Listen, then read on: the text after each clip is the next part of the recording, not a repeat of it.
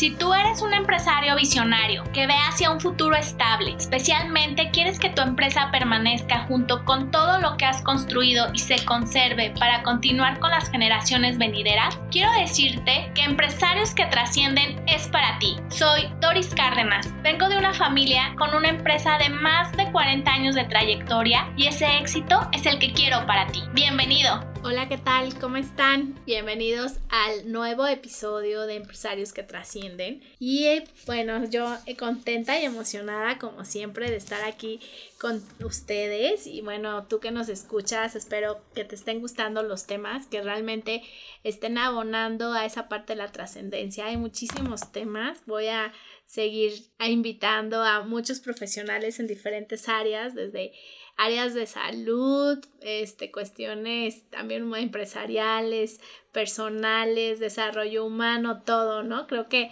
tenemos que, como empresarios, pues ver también muchas áreas de nuestra vida que a veces no, no nos damos el tiempo y, no las abordamos, ¿no? Sobre todo esa parte personal de desarrollo humano y de visión también de negocios. Y bueno, hoy estoy súper contenta, como siempre, con mis invitados porque pues casi todos mis invitados son mis amigos y me honra de ser amiga de Mario Rodríguez, este coach de negocios que me encanta.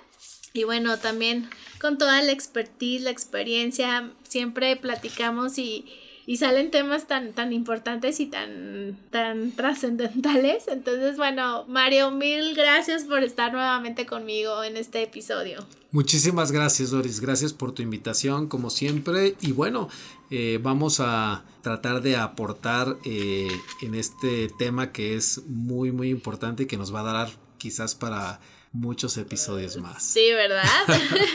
Ay, hasta me da pena contigo, ¿no? Porque salen y salen temas y digo, ay, otro tema, otro tema.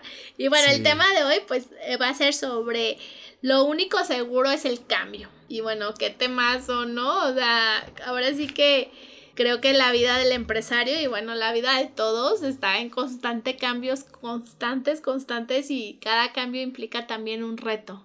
Entonces, como empresario, creo que el tener que te adaptar a todos estos cambios que a veces son demasiado rápidos y que nos encanta planear y todo, y hay cosas que no alcanzamos a planear o no alcanzamos a ver, ¿no? Entonces, sí, el gestionar el cambio y todos los factores de cambio y adaptarnos, creo que sí es ahora sí que todo un tema. Sí, definitivo. Y fíjate que eh, a mí me gusta partir en este tema de lo que en su momento en el desarrollo de la teoría de las especies Charles Darwin, naturalista inglés, estableció que las especies eh, que sobreviven no son aquellas que son las más fuertes, sino las que tienen la capacidad de adaptarse al cambio. Sí, antes era como la ley del que el sobrevive el más fuerte, ¿no? Pero ahora ya no. En realidad descubrió que no. Es el proceso del cambio. Y si algo tenemos seguro en esta vida, porque la vida misma es un proceso de cambio continuo, nosotros no somos las mismas personas del día de ayer, mucho menos del año pasado. Estamos en proceso constante de cambio. Sí, a veces, por ejemplo, no sé, un matrimonio o también este casarte con un proyecto, dices, chin, pues me casé con uno y después este ya estoy con otra persona o no, o ya estoy en otro proyecto, ¿no? Entonces sí como lo que tú comentas, si nosotros estamos cambiando constantemente nuestros sentimientos, nuestros pensamientos, actitudes, todo, pues híjole, ahora sí que lo demás también cambia, ¿no? Así es, así es. Y en el caso específico del tema en que abordamos eh, a la empresa familiar, en este caso, eh, nosotros tenemos muchísimos ejemplos en Guadalajara y en, en, México sobre este, sobre empresarios con de éxito. Y muchas de las veces lo que vemos es como esta analogía del iceberg, ¿no? Vemos la parte de la punta que es el éxito y decimos, qué exitosa persona, qué exitoso empresario pero no vemos que en su historia mínimo hay unos 10 a 15 años mínimo atrás de proceso de transformación, procesos de cambio, de cómo iniciaron y todas, todas las cuestiones que enfrentaron tanto para expandir el mercado como para integrar un equipo este, que contribuyera al crecimiento, el tema de inclusive de las regulaciones, las condiciones económicas a nivel nacional y macroeconómicas a nivel global, toda una serie de factores que inclusive contribuyeron de una manera positiva y muchas otras veces de manera negativa y cómo ese empresario logró sortear todos esos obstáculos a través de adaptarse a aquellas cosas que no podía cambiar porque estaban fuera de su control o cambiar aquellas que estaban bajo su control. Entonces, y que justo como lo que dices, ¿no? Que nadie los ve. O sea, así es, no lo vemos. Ah, mira qué exitoso, qué suertudo, ¿no? O sea, lo que terminas diciendo es qué suerte. Así es, pero al final de cuentas todo este, este está basado en ese proceso de cambio y adaptación. El cambio es evidentemente el concepto, por ejemplo, de crisis, que cuando hablamos de crisis es que decimos ahorita en 2021 que estamos, estamos en una crisis. Pues yo creo que si les preguntamos a los empresarios, evidentemente muchas de las veces en las cuales este, crecieron fue base, en base a lo que el resultado de una crisis que los empujó a salir de su zona de confort, a hacer un cambio para poder solucionar aquellos obstáculos que estaban enfrentando. Como dicen, ¿no? Lo que no te mata te hace más fuerte. Así es. Sí, porque bueno, también lamentablemente pues muchos empresarios con toda esta de la pandemia pues sí fallecieron en sus proyectos, ¿no? O sea, como que cerraron empresas, justo a lo mejor por no adaptarse a todos estos cambios o por creer que, pues, como estaban haciendo las cosas era la única manera de hacerlo, ¿no? Así es, y no previeron que en algún punto el mismo, vaya, el mismo entorno de negocios te va señalando la tendencia hacia dónde se dirigen. Es decir, por ejemplo, la parte de los negocios en la era digital es algo que no vimos a partir del 2020, es algo que ya veíamos desde el 2015, veníamos venir. ¿Qué tantas compañías se prepararon para ello? Pues evidente te puedo decir que Rapid como este servicio de entrega de, de alimentos a domicilio ya estaba, ya estaba haciendo algo al respecto y se potenció ahora con la pandemia, ¿te fijas? Entonces, mientras unos ya veían la oportunidad, evidentemente nunca previeron una pandemia, pero previeron que hacia ese lado se estaba moviendo el negocio, se estaba cambiando la manera de hacer cierto tipo de negocios, ¿no? Entonces, evidentemente, las condiciones externas que están fuera del control te obligan a hacer un proceso de cambio y adaptación. Entonces, las personas y las organizaciones deben de estar abiertas a eso. Grandes compañías dedican gran parte de su presupuesto a la parte de la investigación y desarrollo, precisamente para descubrir nuevas oportunidades basadas en las tendencias de mercado o en las necesidades del consumidor. Sí, de hecho, pues bueno, va un poco relacionado con la innovación, ¿no? Que dentro de los cambios, pues te obligan a veces a innovar. Así es. ¿No? Y de algo que tú me comentabas el otro día que se me hizo también muy interesante, que pues la innovación básicamente es como hacer mejor las cosas con lo que ya estás haciendo. Así es. Entonces esa definición se me hizo muy interesante que me comentaras porque pues el, cambio te obliga, ¿no? Ahora sí que reinventarte, reinventarte o morir, como dice la frase, ¿no? Adaptarte, adaptarte. Y lógicamente todas las empresas que tienen un objeto social, en este caso de generar rentabilidad a partir de ofrecer un servicio o un producto, evidentemente van a tener éxito en función de cómo lean las necesidades del mercado y en específico los clientes. Sí, de hecho, por ejemplo, a mí me tocó este en esta parte de la pandemia, pues me tocó que muchos de mis clientes recibieran su dinero, porque bueno, tengo diferentes planes y hay planes que llegan a un vencimiento. Por ejemplo, lo que visualizamos hace 10 o 20 años, pues obviamente nadie, yo no les dije, ay, en 20 años te va a tocar una pandemia y te va a tocar recibir tu dinero, ¿no? Tu ahorro. Entonces cuando, cuando sucedió esto, se me hizo súper padre porque muchos como que me agradecieron, ¿no? También parte de los clientes de mi papá y mis clientes, pues eh, fue así de que, wow, o sea, llegó el, esto en el mejor momento y tener los recursos, pues te da mucho más seguridad para poderte adaptar, porque no es lo mismo adaptarte a, a una pandemia o a estos cambios sin dinero, a que te adaptes con dinero, como que el dinero, como bien decía mi abuelita, no es el número uno, pero no pasa del dos, y te da como esa tranquilidad, ¿no?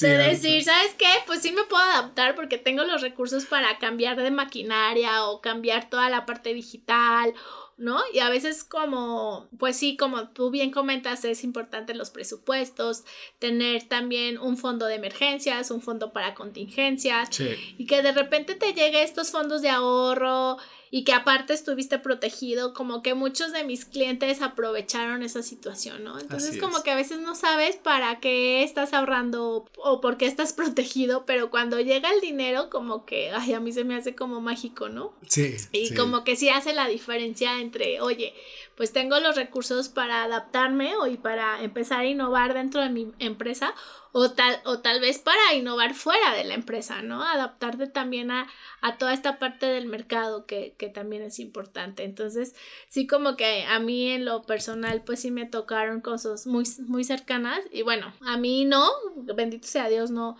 no he pagado ningún eh, dinero por fallecimiento ni por incapacidad aún, pero también digo, eh, a muchos de mis conocidos también se quedaron sin contadores porque con la pandemia fallecieron o o con un elemento clave dentro de tu empresa. Entonces, cuando se va ese elemento clave dentro de tu empresa, pues también te tienes que adaptar y ver cómo lo vas a solucionar y si no tienes también los recursos dices, ay, qué difícil, ¿no? Como que la adaptación es más complicada.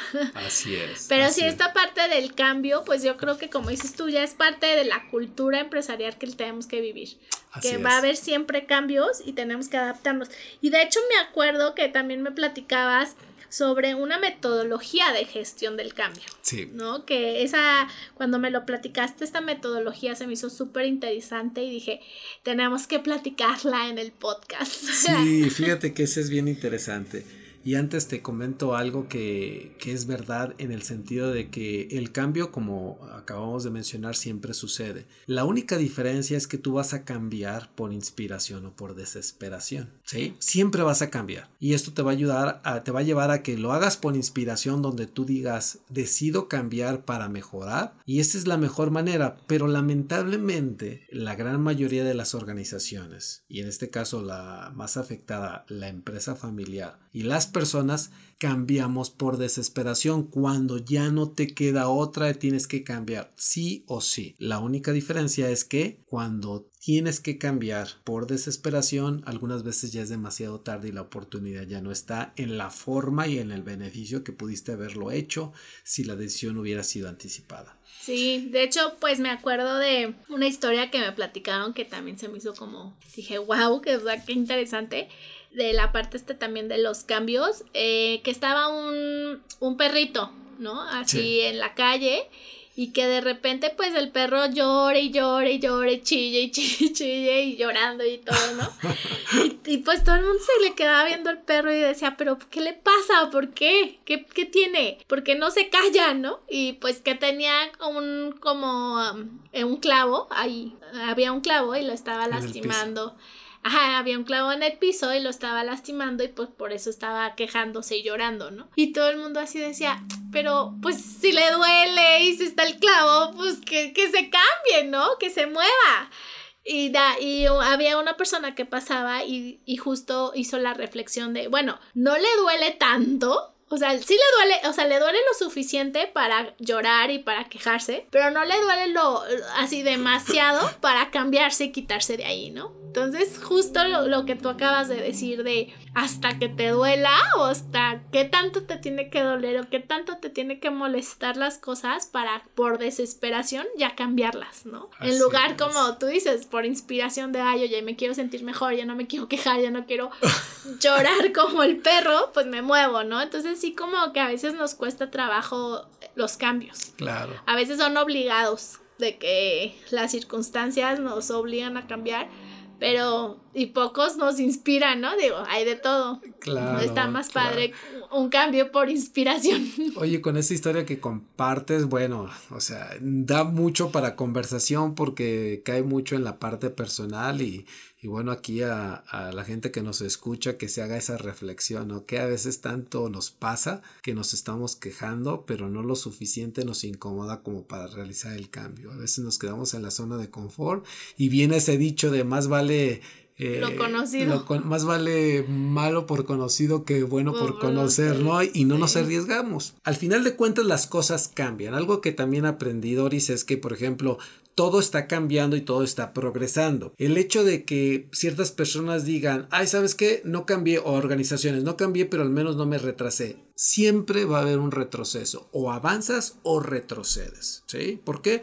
Porque tus competidores, en el caso de las empresas, siguen avanzando. Y tú, aun cuando no hagas nada, te quedas rezagado respecto de los que sí avanzan. Entonces, por ende, este retrocedes. Ahora bien, en la metodología que tú mencionas, que a mí hace unos años la descubrí a través de un muy buen amigo coach, eh, habla sobre el tema de gestión del cambio, que es algo bien interesante. Y esto, por sus siglas en inglés, es un acrónimo que se llama ADKAR. Hay un libro y una metodología de la práctica del ADKAR, A-D-K-A-R. Y básicamente, traducido a lo que vendría siendo en el plano de los negocios, tiene que ver con cómo gestionamos un cambio dentro de una organización, que es muy similar de cómo vamos a gestionar un cambio a nivel personal. En el ADCAR, lo que establece la primera letra que viene siendo sobre todos sabemos que el cambio es inminente, tal cual lo estamos platicando. Todos sabemos, pero ¿por qué no cambiamos? Sí. Si tú lo sabes que tienes que cambiar y por qué no lo haces. Entonces el primer paso es el reconocer que todo en esta vida tiene un cambio. El reconocer que cambiar es beneficioso para, eh, para manera personal y para las organizaciones. Entonces es el primer paso y creo que no existe una persona que no sepa o que acepte que el cambio es la única constante al final de cuentas todos lo percibimos, ¿no? En nuestras relaciones, en, en, los negocios, en la manera en que me siento inclusive. El siguiente paso tiene que ver con el desear de cambiar. Una vez que digo, esto no me está resultando, como el ejemplo que decías del perrito que tenía esa molestia y no hacía nada, todos reconocemos que, debe, que queremos cambiar, ¿no? Sí, me gustaría cambiar, me gustaría mejorar mi salud, mejorar mi, mi vitalidad, mejorar mis conocimientos, mejorar mi gestión dentro de la empresa, eh, mejorar mis eh, procesos de decisiones. Y a veces las circunstancias o las personas como que nos dicen, hey, ya, cambia, ¿no? Exacto, y yo deseo y yo digo, sí, sí quiero cambiar. ¿Cuántas veces de nosotros no intentamos hacer un mejoramiento en, la, en nuestros hábitos alimenticios?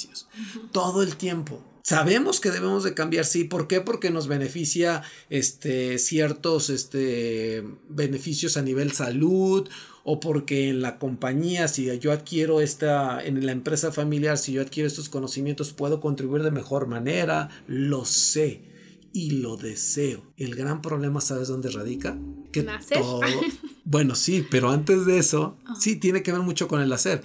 Pero muchas veces ya, ya identifiqué que debo de cambiar y ya identifiqué que quiero de cambiar, que quiero cambiar, pero el siguiente punto es que no tengo el conocimiento para gestionar el cambio. Ese es el punto. A veces no sé cómo, cómo gestionar el cambio. Tan sencillo. O igual como te sabes como la teoría, ¿no? De, ay, pues en el caso de la alimentación, de, ay, pues tengo que comer verduras, proteína y demás pero como que no lo sabes aplicar en ti, ¿no? Así es. O que no lo sabes como aterrizar en tus circunstancias, de cómo me preparo la verdura o en qué momento, ¿no? Necesitas conocimientos. En el podcast anterior eh, hablábamos sobre la parte de escuchar a los expertos y aquí es donde al tú no tener el conocimiento existen personas que sí saben el proceso y el conocimiento para que tú gestiones de mejor manera el cambio. En el caso de la alimentación, evidentemente tenemos a los nutriólogos. Si tienes un o si quieres gestionar un cambio en comportamiento, tenemos ya sea un coach o un psicólogo, dependiendo de lo que, de lo que estés buscando cambiar.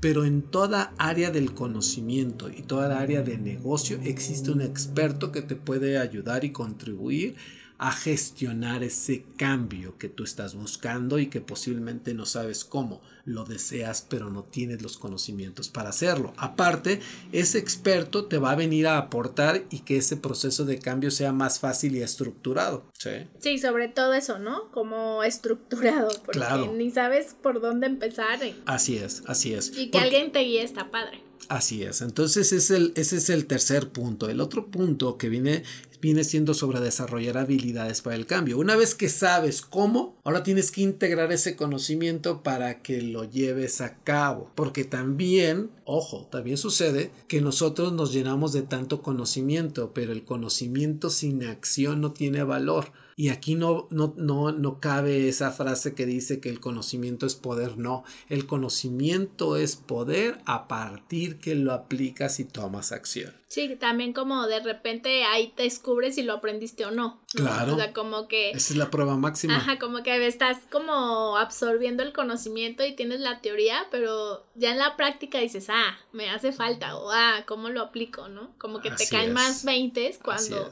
Y sabes que te hace falta más o ese conocimiento que lo tienes a lo mejor no aplica en tus circunstancias. Claro. Entonces como que el hacer, ¿no? Esa parte está... Así es, y ya viene el hacer, porque ya, ya sabes lo que tienes que hacer, ¿no? Y luego te dijeron cómo hacerlo y estás desarrollando las habilidades para hacerlo, porque a partir de que, por ejemplo, tú quieres entrar a un proceso de institucionalización de una empresa, que en este caso es una empresa familiar, te dan todas las herramientas y ahora que gestionar. Evidentemente, por ejemplo, uno de los temas importantes dentro de la empresa familiar tiene que ver con los procesos de toma de decisiones, que hay ciertos aspectos que hay que cuidar, donde debe de prevalecer el objetivo, en este caso si es algo que, que involucra a la empresa, que tiene que ver con la rentabilidad. Entonces, que también ya platicamos en platicamos otro episodio de la toma de decisiones. Entonces tienes esas habilidades y no se vale que a partir de que tengas el conocimiento y luego sabes lo que tienes que hacer, entonces lo hagas, acciones, ¿sí? Porque no hay peor cosa, Doris, que sepas lo que tienes que hacer y no lo hagas. yo creo que ese es el mal de muchos, ¿no? Así es. Entonces, para eso tienes que tener un plan de seguimiento, un plan de,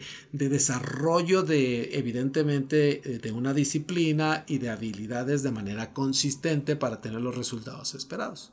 Sí, como a mí se me hace como muy importante, y ahorita me acordé de Cuau Arau, mi, mentor. Nuestro mentor. Ajá, nuestro mentor de que tener un, bueno, él tiene un pinche cuaderno. o sea, que tengas donde anotar, porque de repente todo está en nuestras mentes y sabemos lo que queremos y creemos que tenemos todas las habilidades y herramientas para lograr esos cambios pero no lo hacemos tangible. Y una forma de hacerlo tangible, pues es escribiendo, ¿no? Y comprometiéndote, que eso es lo que sucede cuando sí, como que, ajá, exacto, como que cuando lo escribes ya te estás comprometiendo y ya te lleva un poquito más a la acción, porque a veces nada más accionas, accionas, pero si no está por escrito, como que el compromiso es diferente, ¿no? Entonces, como, y también una técnica que a mí me han dicho que es la parte de si te vas a comprometer, que lo pongas por escrito y le digas a alguien más que vas a hacer ese cambio, ¿no? Y así te comprometes doble, o sea, como, no sé, con tu esposa o con tu pareja o con los socios, con ¿no? Los socios, con tus colaboradores. Ese sí ese sí, este, ¿cómo se Es un gran reto, porque Es un gran compromiso, que ahí sí, ya te empiezan a reprochar de cierta manera si lo haces o no esos cambios, ¿no? Claro, claro. Entonces el comprometerte sí es también muy importante. Muy importante. Entonces, mira, hasta este momento en el proceso de gestión del cambio, que hay cinco pasos, el quinto ahorita te lo voy a decir, pero quiero recapitular un poquito nada más para poner en contexto a la audiencia. Entonces el primero es saber que necesito cambiar y eso creo que todos lo sabemos, ¿no? El siguiente es, es como los borrachitos. Exacto. El siguiente es deseo de cambiar, o sea que digo, bueno, sí es cierto, me beneficiaría hacer este cambio. El siguiente es allegarte a quien te puede ayudar que tenga los conocimientos para gestionar ese cambio. Siempre va a haber, sea directamente un consultor, como te decía, una, un coach, un psicólogo o hasta lo más simple, un video en YouTube donde puedas adquirir un conocimiento específico de algo que quieres saber, ¿no? La siguiente y, y la cuarta viene siendo que tú desarrolles la habilidad para este, aplicar o poner en acción ese conocimiento. Pero el quinto es como primordial porque a todos nos sucede. ¿Sí? Ya pasé por todo este proceso, ya tengo las habilidades, sé que tengo que hacer esto y el siguiente tiene que ver con sostener el cambio. Porque si es algo que nos pasa, y por ahí este, el concepto de las leyes de la termodinámica sobre la entropía, es que todo tiende al desorden o tiende a, a este, ¿cómo se llama? flexibilizar la disciplina. Entonces, ¿cómo entonces me voy a asegurar de que el resultado a largo plazo, al mediano y largo plazo se dé? Es a través de sostener este proceso de cambio. Uy, qué difícil, ¿no? Sí, a todos nos es cuesta. Como cuando bajas de peso, ¿no? Bajar de peso como sea. pero el sostenerte en el peso creo que es lo más difícil. Sí, es como dicen, lo importante no es llegar, sino sostenerte. Y sí es cierto, porque eso va a implicar una serie de factores en los cuales eh, me va a llevar a estar solucionando condiciones cada vez entre adversas y diferentes. En el caso, por ejemplo, de la empresa familiar que tiene un proceso de institucionalización, hay un, hay un tema de aporte de conocimientos a través de los consultores y de metodologías, pero el tema, y vuelvo otra vez, perdón, al tema del proceso de toma de decisiones, que muchas veces en la empresa familiar está plagada de emociones, ¿sí?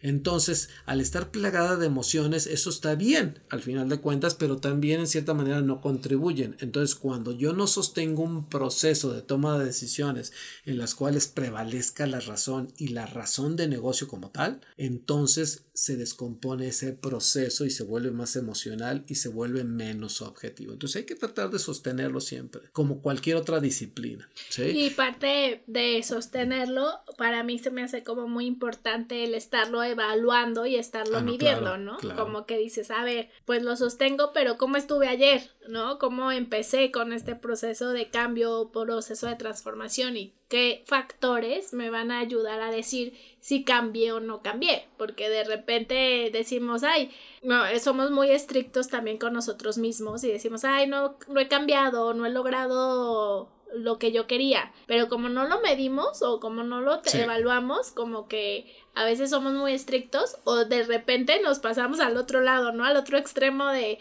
de, ay, vamos súper bien. Muy permisivos, ¿no? Sí, que dices, ay, vamos súper bien, como relájense y no, ¿no? A veces como no tener esos, esas mediciones o no saber qué vamos a evaluar como para identificar si cambiamos o no cambiamos, pues eso creo que también es muy importante para ver, como dices tú, si somos muy permisibles, permisibles con nosotros mismos o, sí, o muy estrictos, ¿no? Porque también a veces nos vamos de un extremo a otro de que no, no nos reconocemos y no valoramos que realmente sí estamos haciendo cambios importantes en nuestra persona que se ven reflejados en nuestra empresa o al revés, ¿no? También el cambios importantes en la empresa. Entonces, sí como esa medición para ver si realmente estamos haciendo esos cambios, si nos estamos adaptando y, y si estamos logrando realmente los objetivos, ¿no? Así es. Totalmente de acuerdo.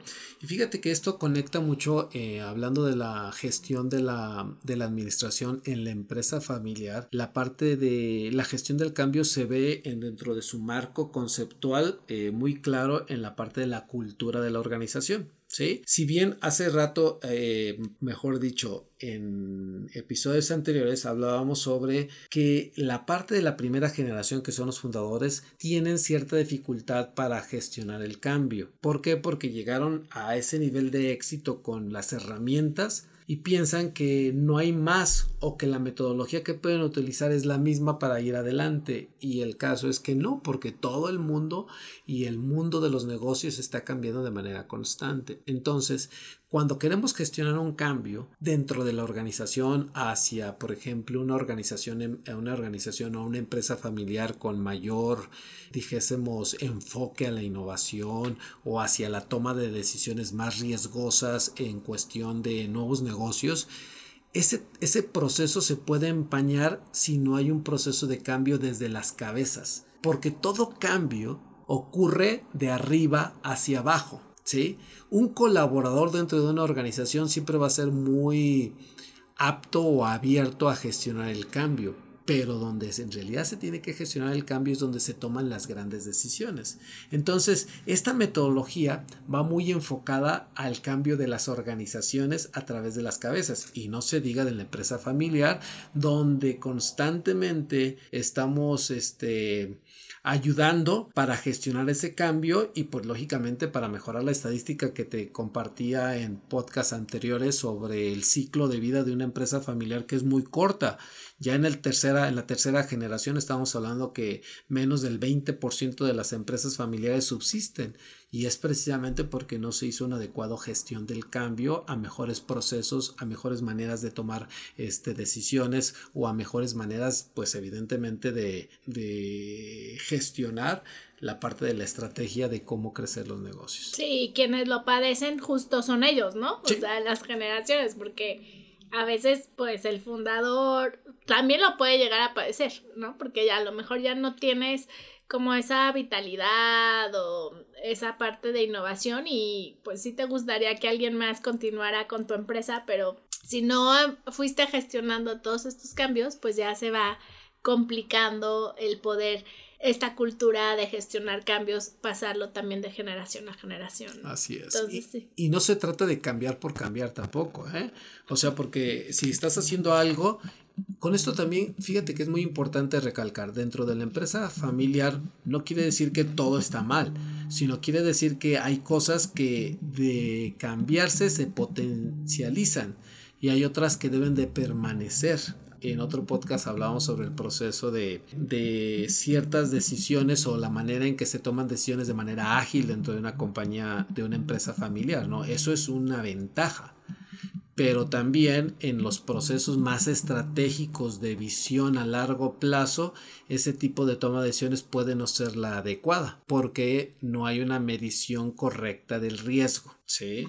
Eh, porque se ve el beneficio de corto plazo, pero no se mide el riesgo de largo plazo. Sí, no, pues es que sí. Mira, pues ah, la idea es esa, ¿no? Que el día de hoy con este episodio, pues que tú, empresario que nos estás escuchando, pues reflexiones tú cómo gestionas los cambios. Si realmente tienes esa habilidad para adaptarte, porque como bien mencionamos, desde la parte personal, todas, esa, de, todas esas cosas que te afectan a ti como persona, cómo las vas, te vas adaptando a las circunstancias y cómo llevas esa gestión del cambio también hacia tu empresa. Y si te quedas el día de hoy con esa parte de que tú vayas concientizando y veas cómo estás gestionando el cambio, si realmente lo reconoces la necesidad de cambiar, si realmente tienes ese deseo y buscas las herramientas y las habilidades para poderlo hacer, y sobre todo pues sostener, ¿no? Los cambios y a través de mediciones. Entonces, ¿cómo estás midiendo tú todo eso? Entonces, si el día de hoy te quedas con eso, creo que ya avanzamos bastante en este tema. ¿Cómo ves, Mario? No, pues sí, definitivo, definitivo es este ser consciente eh, inicialmente de este factor y vaya, lo repetimos y lo repetimos, pero bueno, estamos todos sujetos al cambio. Entonces, o te alineas o nos alinean. Sí, verdad, yo también. O avanzamos o nos quedamos donde supuestamente el mismo, pero en realidad estamos retrocediendo. Entonces, en la vida, eh, tanto profesional como personal, o estamos avanzando o estamos retrocediendo. No hay eso de que te quedas en el mismo punto. Sí, ¿no? Y aparte la parte de o tú tomas la decisión de cambiar o las circunstancias te obligan a hacerlo, ¿no? Entonces, mejor hay que este, procurar que, nosotros lo decidamos. y bueno, igual con tantas decisiones que como empresario tienes que tomar, pero bueno, el día de hoy, pues que si te quedas con esa parte de cómo estás gestionando tus cambios, creo que ya avanzamos como ya te había comentado. Entonces, bueno, muchas gracias Mario por estar conmigo en este episodio. Y bueno, pues te voy a seguir invitando para seguir platicando de estos temas. Muchas gracias. Muchísimas gracias a ti, Doris. Y te esperamos a ti en el siguiente episodio. Nos vemos y recuerda que soy Doris Cárdenas y estamos en el podcast de Empresarios que Trascienden. Estoy muy feliz de que me hayas acompañado durante este episodio. Recuerda que puedes encontrarme y seguirme en mis redes sociales. Estoy en Instagram, Facebook y LinkedIn como Doris Cárdenas Ávida y también en mi canal de YouTube, donde podrás encontrar más contenido de valor para trascender en tu empresa. Y recuerda que te espero la próxima semana con un episodio más de Empresarios que Trascienden, el lugar donde podrás visualizar con éxito a tu empresa. Allí te espero.